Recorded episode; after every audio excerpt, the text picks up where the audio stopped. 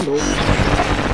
Fréquence Terre. On connaissait déjà le covoiturage, ce principe de la voiture partagée pour ses déplacements professionnels ou privés. Le nombre d'adeptes de ce système progresse un peu plus chaque jour. Depuis plusieurs années se développe aussi le principe du pédibus, un ramassage piéton des enfants au sein d'un même village ou d'un même quartier. Chaque matin, un ou plusieurs parents organisent un circuit sur la commune pour emmener les enfants à l'école, évitant ainsi de multiplier les voitures aux abords des établissements scolaires. Un transport collectif, écolo et économique.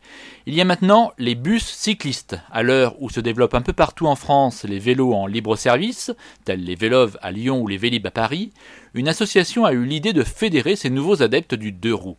OBC, Organisation des bus cyclistes, c'est son nom, propose de développer les liens entre habitants en favorisant les modes de déplacement doux. Basé à Cornebarieux, en Haute-Garonne, Bus Cycliste regroupe des amoureux de la nature qui souhaitent promouvoir l'utilisation du vélo comme moyen de déplacement pour les trajets entre domicile et travail. Le concept, un convoi de cyclistes circulant sur un circuit choisi avec soin pour un maximum de sécurité et de convivialité.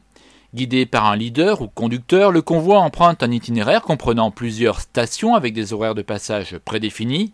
Le conducteur garantissant le respect des horaires, chacun peut ainsi rejoindre le convoi à la station de son choix. Outre ce bus régulier, l'association Bus Cycliste propose aussi un service à la demande. Un guide vous accompagne alors pour vous faire découvrir ce mode de déplacement et vous donne tous les conseils nécessaires pour se mouvoir en toute sécurité ainsi que des exemples d'itinéraires, des services gratuits proposés par des bénévoles qui mettent en avant la convivialité du vélo alliée à l'utilitaire du déplacement. Si l'aventure vous tente, sachez que ces bus cyclistes ne sont pas cantonnés aux petites communes. Lancés en 2005 sur Toulouse, l'idée se répand petit à petit au-delà de la ville rose. Il existe aujourd'hui plus de 80 circuits en France. Si Toulouse affiche fièrement ses 36 itinéraires, Paris et sa petite couronne peut se targuer d'en compter déjà 32. On en dénombre aussi 3 à Marseille ou à Lyon, 2 à Grenoble et Mulhouse, alors que Bordeaux, Aix-en-Provence ou encore Reims ont démarré leur premier parcours.